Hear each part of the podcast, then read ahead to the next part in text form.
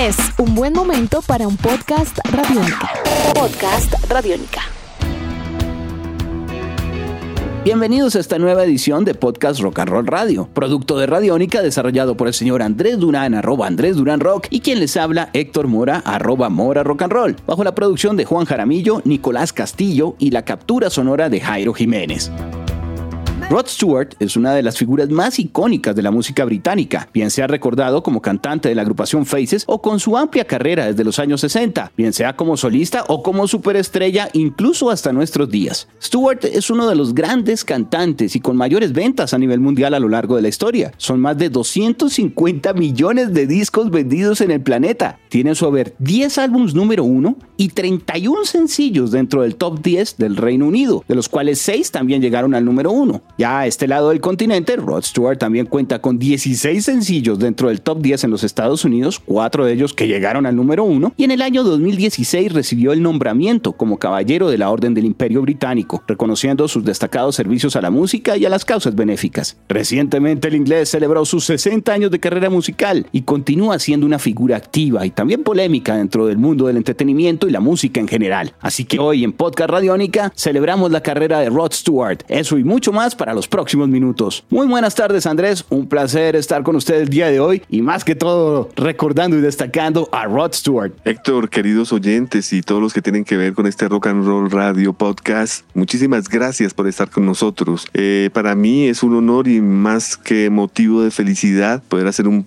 podcast de uno de mis artistas favoritos de todos los tiempos, como lo es Rod Stewart. Este señor que en la actualidad cuenta con 76 años de edad. Nació un 10 de enero de 1945 en Highgate, Londres, Inglaterra. Y le puedo decir, Héctor, que Roderick David Stewart fue, eh, digamos, eh, conocido de una manera multitudinaria en nuestro país por un gran sencillo llamado eh, Do You Think I'm Sexy, que hacía parte de uno de sus álbumes más importantes de su carrera musical, que, llamado The Blondes Have More Fun de 1978. Bueno, pues tengo buenas noticias para Héctor y para los oyentes, y es que a diferencia de muchos quien les habla, pude afortunadamente llegar temprano al señor Rod Stewart gracias a Jeff Beck. Y en esta ocasión, gracias a un amigo al cual quiero enviar un gran saludo y agradecimiento al señor Hernán Marín, quien me obsequió el vinilo de Truth de Jeff Beck de 1968. Esto ocurrió cuando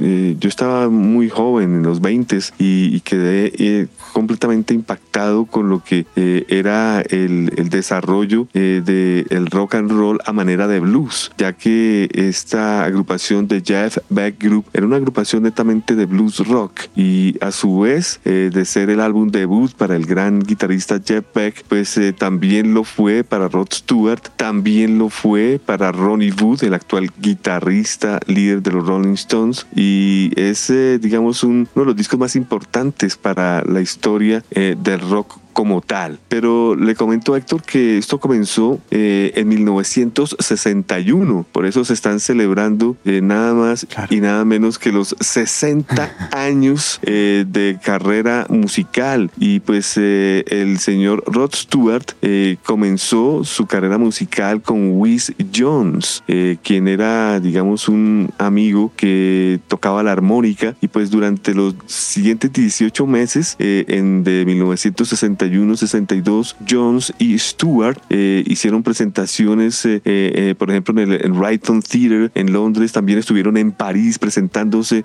inclusive llegaron hasta Barcelona, España, donde Posteriormente, Rod Stewart sería deportado por vagancia en 1963. Eh, más adelante, en, 63-64, Rod Stewart eh, incorporaría en su diario vivir la moda moth, que es de allí donde sale su cabello spiky, así, ¿cómo se diría eso? Como...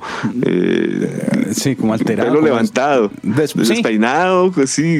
Pero hacia arriba, no es la cresta, ojo para los oyentes porque no se rapa, pero es todo como hacia arriba. Exacto. Y esto gracias a que él era el hermano menor de hermanas que lo consentían mucho y pues utilizaban laca y él aprovechaba pues para siempre tener este look, porque obviamente se, se con la lluvia se, se, estropeaba, pero él siempre tuvo ese, esa, esa marca, ese sello, su cabello así eh, de para arriba, despeinado. Eh, y pues posteriormente eh, comenzó a trabajar en un grupo de blues llamado The Dimensions, donde fue chequeado por John Paul Jones, que a su vez lo recomendó a Jeff Beck, en donde comenzó la carrera musical que acabo de decirles a ustedes con el disco de Jeff Beck Groove Truth y después un segundo álbum llamado Beck Hola. Qué buen disco este también, Héctor, el segundo de Jeff Beck, un disco que trajo canciones como All Shut Up, The Jailhouse Rock, eh, Rice Pudding, un gran disco en donde encontrábamos a Jeff Beck, Stewart, Nicky Hopkins, Ronnie Wood y Tony Newman en la batería.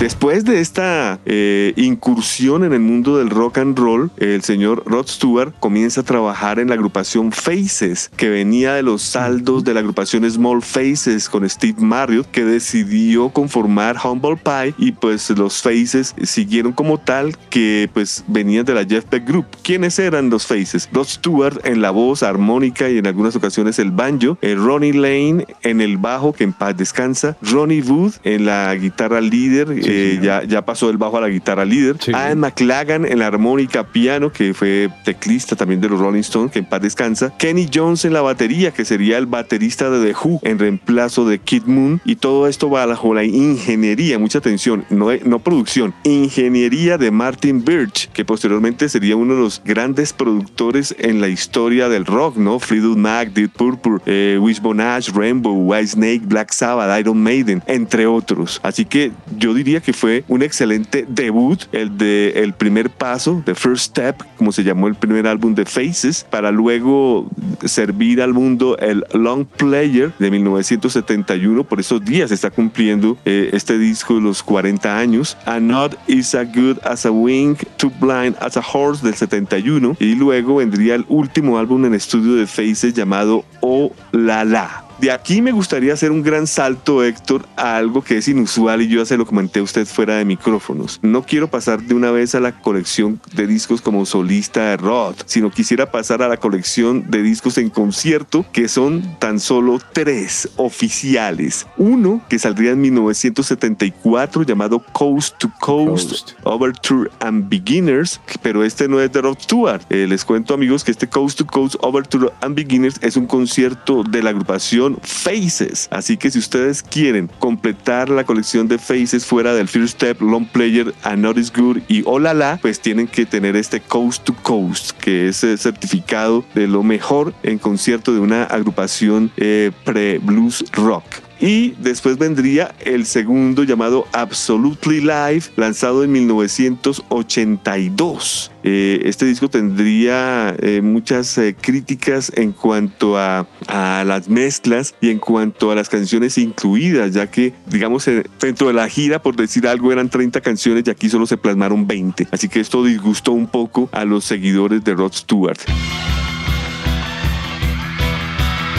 El último concierto que se plasmó salió en el 93, que fue el famoso Unplug and Set It, que lo hizo al lado del el señor Ron Wood. Esto para una presentación para el canal televisivo MTV y sus famosos Unplug. Un gran Unplug, le cuento Héctor, este, eh, este que se presentó. De hecho, eh, sigo buscando lo que la versión que se lanzó en este entonces de CD y DVD, ya que el DVD como tal no salió al mercado. Viene siendo una rareza. Y recientemente en el 2015, Héctor se lanzó una versión no oficial llamada Live 76 1998 Tonight's the Night. Como su nombre lo dice, es un compendio de conciertos del 76 al 98. Impresionante, Héctor. Eh, lo escuché en plataformas e inmediatamente lo compré. Eso no salió en vinilo, lastimosamente, pues me imagino el sonido, pero en el compact ahí está el testimonio. Y lo que más me gusta, Héctor, de este eh, Live 76 98 es que se enfoca en el rock and roll. Aquí no hay concesiones. Desde son tres CDs, desde el primer CD hasta el último son netos rock and roll, pero eso sí, guardando respeto a la cronología. El CD número uno son 70s, el 2 80s y el 3 90s, así que también es muy entretenido por ese aspecto. Si uno amanece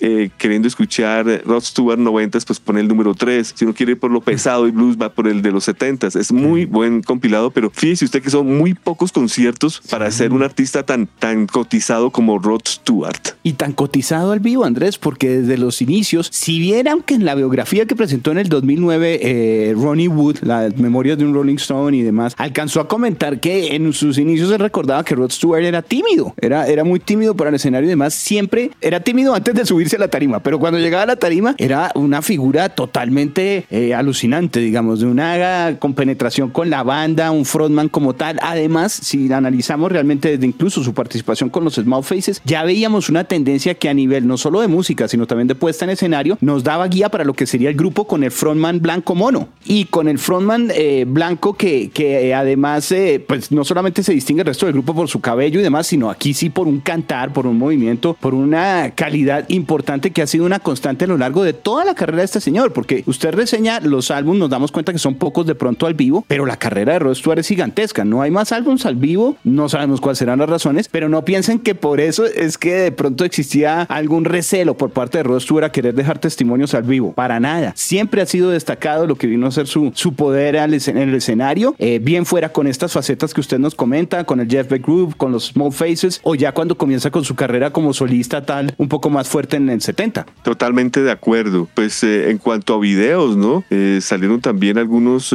testimonios, pero ya en los 2000 similar a, a, Foreigner, ¿cierto? Hasta los 2000 se ven los videos en vivo como I Had to Be You, The Great American Songbook del 2003 y del 2004, Only Night Only, Rod Stewart Live at the Royal Albert Hall. Videos y todos los que usted quiera, Héctor. Es impresionante la cantidad de videos que ha lanzado Rod Stewart. Y ahora sí, si usted me permite, abordemos su carrera como solista, que es fascinante, Héctor. Es, eh, a mí me costó bastante trabajo conseguir cada uno de estos discos. Le cuento que fueron unos 20, 30 años y, y, y me encantan. Comenzando por el primero, An Old Raincoat Won't You Ever Let You Down de 1969. Me parece que eh, para hacer el debut de Rod Stewart es una cosa eh, contundente. Eh, Kid Emerson, Jeff Beck están aquí invitados a este álbum. Eh, Ronnie Wood, Joan McLagan. Eh, es perfecto disco. La, portada nunca la he entendido. Es, no sé si es como un pervertido detrás de un niño, un anciano detrás de, un abuelito detrás del sobrino, del nieto. No, no sé, no sé. Es una, una cosa muy extraña, pero el disco es espectacular y trajo canciones consigo que, que suenan mucho en la radio. una versión de los Rolling Stones como Street Fighter Man, canciones como and Glad Drags, eh, Dirty Old Town son himnos para la perpetuidad. Luego vendría el Gasoline Alley, 1970, otro gran disco para Rod Stewart, digamos que no tuvo el impacto que tuvo el inmediatamente siguiente, que fue el Every Picture Tell the Story. Ahí es donde comienzo yo a engancharme, perdóneme, no en su tiempo, sino cuando me fui más atrás ya crecidito y me gustó el rock and roll, por ahí fue donde comencé a descubrirlo un poco por lo que ha sido también recibido. Pues se fue por lo alto, Héctor, porque este disco todas las canciones son sencillos, como Every Picture Tell the Story, That's Alright, Tomorrow is a Long Time, Maggie May, Mandolin Wind, I Know I'm Losing You. ¿Qué opina usted de esta? A Reason to Believe. O sea, todos son éxitos, un disco cinco estrellas para la historia del rock and roll. Y fíjese, apenas estamos nombrando el tercero como solista. Luego vendrían en el 72 Never in a Dull Moment, un disco que trajo canciones como de los paraguayos, eh, canciones como Angel, el cover de I'd Rather Go Blind, eh, un muy bonito disco que lanzó Rod Stewart para 1972. En 1974, el Smiler también lleva al tope de los listados. En el 75, Atlantic Crossing, ya ah, digamos aquí acercándose eh, a los sonidos más eh, discotequeros, con canciones como I Don't Want to Talk About It, canciones como Sailing, una preciosa balada, un, disco que, un disco que le fue muy bien. Enseguida viene A Night on the Town. Me encanta este disco también, Héctor. Todas las canciones son, fueron sencillos, como Tonight's the Night, The First Cut It, The Deepest, eh, Pretty Flamingo, The Wild Side of Life. Es un gran, gran disco. Aquí comienzan a, cambiar los integrantes, a incorporar eh, músicos de sesión eh, que hacen que los discos sean obras maestras. Enseguida viene en el 77 Footloose and Fancy Free, eh, un disco que lo alista para el gran estrellato, con canciones como Hot Legs, eh, canciones como You Keep Me Hanging On, esta gran balada que hizo famosa eh, la agrupación Vanilla Fudge. también me parece un disco precioso. En el 78, cuando se conoce en Colombia, cuando las rubias son más divertidas, The Blondes Have More Fun, 1978, que trajo consigo el famoso Do You Think I'm Sexy, canción disco, pero el disco no era música disco, era rock, con canciones duras como, como Ain't Love a Bitch o Standing in the Shadows of Love, y el, mismo The Blondes Have More Fun fue un rock and roll eh, bastante arriba. Aquí hablando de, de la agrupación Vanilla Force estaba Carmen Apis en la batería y, lo acompañó durante muchos años en ella. Sí, Andrés, discúlpeme, quisiera agregar algo de ese trabajo del Blondes Fun que es muy divertido porque el dicho en inglés tiene mucho que ver a veces con las chicas rubias, con las chicas monas. Y lo curioso es que aquí el mono es él, justamente que está en la carátula eh, abrazándose con una chica que no es mona. Entonces, en este caso, los que tienen más diversión serían los hombres monos, no las mujeres. Exactamente, buen dato, muy buen dato. Luego de este Blondes Fun vendría el Foolish Behavior de 1980, canciones como Passion, neta oh. disco, muy buena canción, con muy buena producción. Eh, luego vendría eh, un álbum llamado Tonight I'm Yours, 1981. Eh, ya con incorporando el sonido New Wave, diría yo, ¿no? Con canciones como Tonight I'm Yours, Just Like a Woman, John Trucks, un buen disco. Enseguida vendría el álbum Body Wishes. Este disco sí no le fue tan bien, digamos que fue discreto, aunque pues tuvo un sencillo llamado Baby Jen. Enseguida eh, podemos eh, citar al álbum Camouflage 1984. Este disco sí regresa con toda canciones como Infatuation, All Right Now, Some Guys Have All the Luck, eh, Can Still Be Friends. Un gran disco. Invitado especial Jeff Beck en, la, los solos de algunas canciones y pues, esto ayudó mucho a que el disco tuviera fuerza, creo yo.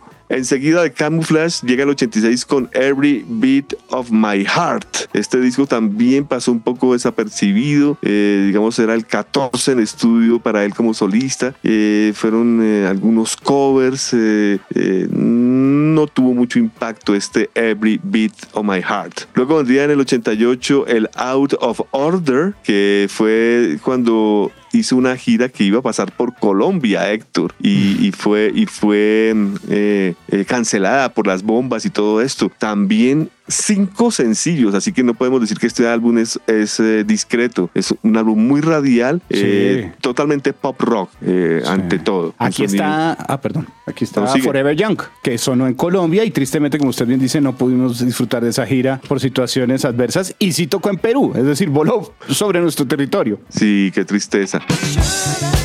En el 91 llegó el Vagabond Heart, el corazón de vagabundo, que le fue muy bien, trajo muchísimos sencillos. Eh, continuaría el Spanner in the Works. Este es eh, un disco que está que consta de covers, covers de Tom Petty, de Bob Dylan, eh, el señor David Bowie, de Tom Waits, de Sam Cooke, algunas canciones tradicionales. Es un disco interesante los que quieren escuchar esta etapa de, de. En el 98, When We Were the New Boys. Aquí tenemos que recordar un reencauche de Ulala al lado de Ron Wood de, de los Faces y canciones como Cigarettes and Alcohol, que es bien rockera. Sí. Eh, así que es un disco que no es eh, para nada malo. En el 2001 vendría el Human, eh, humano, que no le fue muy bien, no trajo sencillos, ya un disco más adulto contemporáneo, diría yo.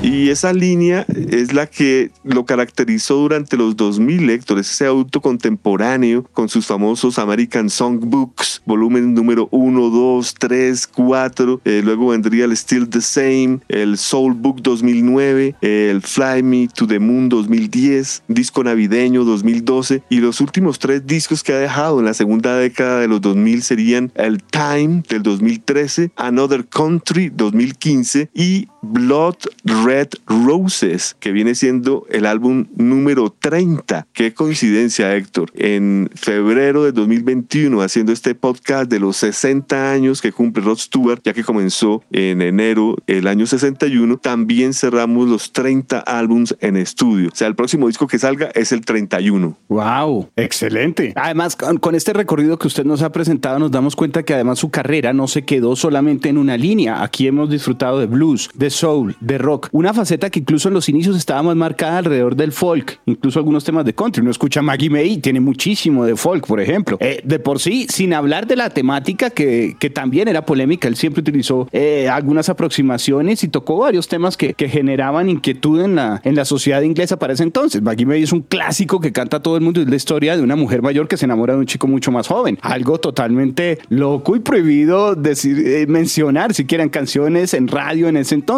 Estuvo por el synth pop, incluso el disco que usted también reseñaba, sonidos mucho más adultos, algo de New Wave. Digamos que yo creo que siempre ha sido muy balanceados eh, en cuanto a, a los álbums y la categoría que está presentando. Es un álbum siempre con un estilo, con una tendencia, pero nunca como a manera de salpicón sumando sencillamente los estilos que, que había estado incursionando en álbumes anteriores. Yo creo que eso es algo, hay que destacarlo. Eh, ha interpretado además temas no solo los propios, sino a nivel de, de, de, de temas de otras personas. Se ha aproximado a canciones de Cat Stevens, de, de Tom Waits, de The Sutherland Brothers, de Van Morrison o del combo de Holland, Dossier Holland, de una manera muy, muy especial, en donde sencillamente se apropia las canciones de una manera salvaje. Yo creo que tal vez el éxito de Rod Stewart corresponde a que no ha parado. Con todo eso que usted nos comentó, no paró. Su fortuna hoy en día se calcula que son cerca de 230 millones de euros, ¿no? Es verdad, se, se, dice que es uno de los hombres más eh, eh, millonarios, más ricos en el Reino Unido. De hecho, se le entregó la Orden del Imperio Británico en el 2007. Así que tenemos que hablar de un Sir, Sir Rod Stewart.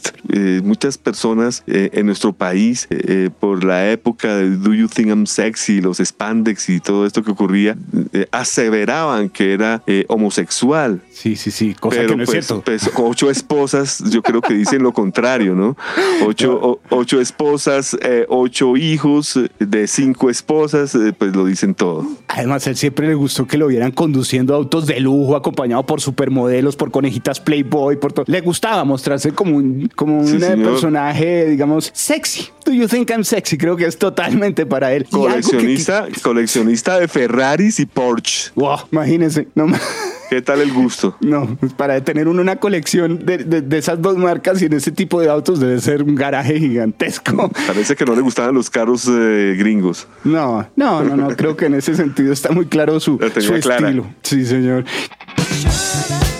Quisiera destacar también un par de cosas rápidamente y es que no piense la gente que de pronto él fue exitoso únicamente durante ciertos años, 70s, 80s, aunque o 90s, que todos igual fueron muy fuertes. Nunca encontramos como a la hora de la verdad algo que diga uno comenzó aquí el declive de Rod Stewart. No, eso no sucede. De hecho, en 1994 dio el mayor concierto mundial al aire libre en la historia, cuando se presentó en la playa de Copacabana en Río de Janeiro, Andrés, en esa gran playa ante 3,5 millones de personas. Claro. Y si decimos, no, pues sí, eso fue en el 94, ya ha pasado tiempo, pues en noviembre del 2019 grabó mayores éxitos eh, de una manera contundente con la Royal Philharmonic Orchestra y el disco resultante que es You're in My Heart presentó 22 canciones con grandes de los éxitos y demás, sería todo un éxito. Con ese álbum Stewart se convirtió en el artista masculino de mayor edad en alcanzar la cima de las listas de álbumes en el Reino Unido donde estuvo durante cinco semanas consecutivas. Increíble, imagínese usted con la Royal Philharmonic Orchestra. Bueno, y, y- y de pronto la, la- la-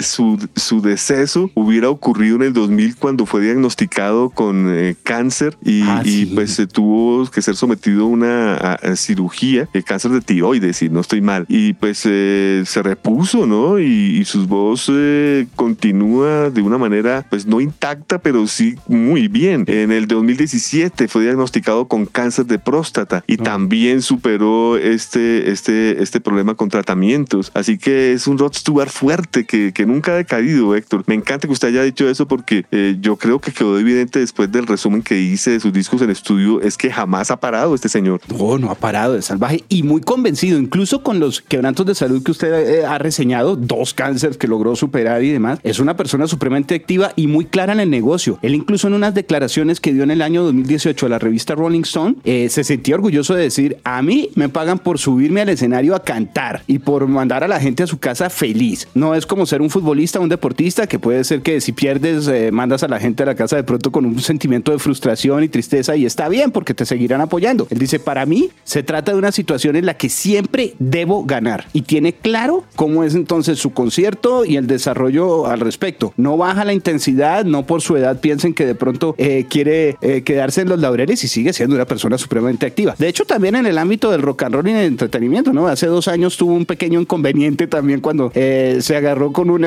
guardia de seguridad en una fiesta en Año Nuevo en Florida, en los Estados Unidos, y por eso le tocó incluso enfrentar cargos por lesiones personales. O sea, con todos los escándalos igual de las cosas, eso no lo ha suavizado para nada el tiempo ni este tipo de situaciones y al contrario, tenemos una figura que afortunadamente tiene mucho por compartir todavía y un legado musical para todos los oyentes. Estamos llegando casi al final de, de este recorrido tristemente porque tendríamos para mucho tiempo, ¿no? Así es, Héctor. Me gustaría, ya que usted nombró el fútbol, eh, muchas personas habrán visto que Rod Stewart en sus conciertos eh, saca balones de fútbol y da patar obsequiándolo a sus seguidores. Eh, tiene tiene fama de, de ser un, un, gran seguidor del fútbol y esto viene desde su niñez, ya que su papá tocaba en un equipo de fútbol amateur, también sirvió de entrenador. Desde, desde siempre, Rod Stewart fue un gran fanático y seguidor del Arsenal Football Club y se dice que apoya también económicamente en algunas eh,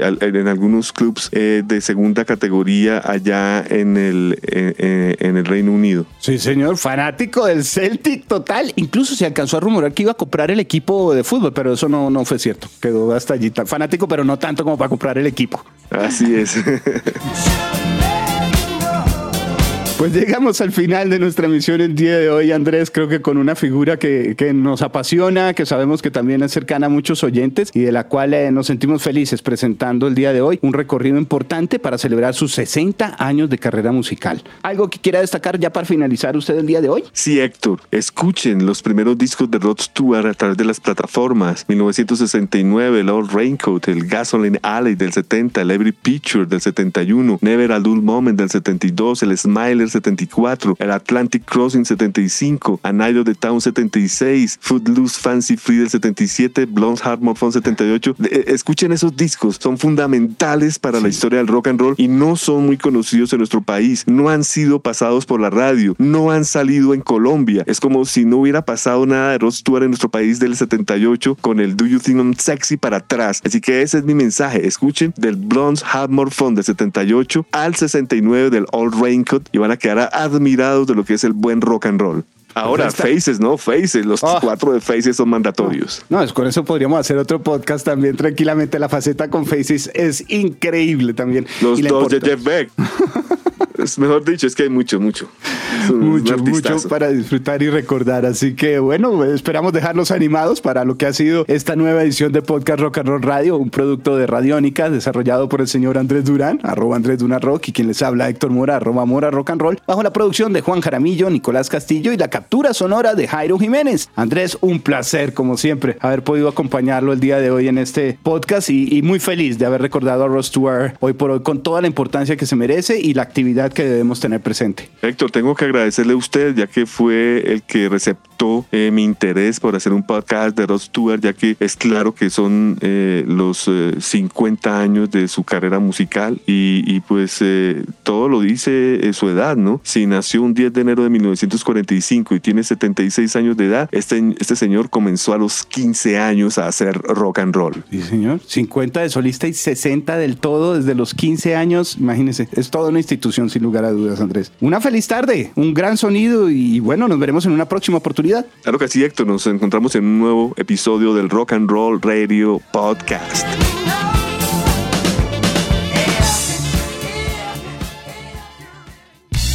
Nuestros podcasts están en radionica.rocks, en iTunes, en RTVC Play y en nuestra app Radionica para Android y iPhone. Podcast Radionica.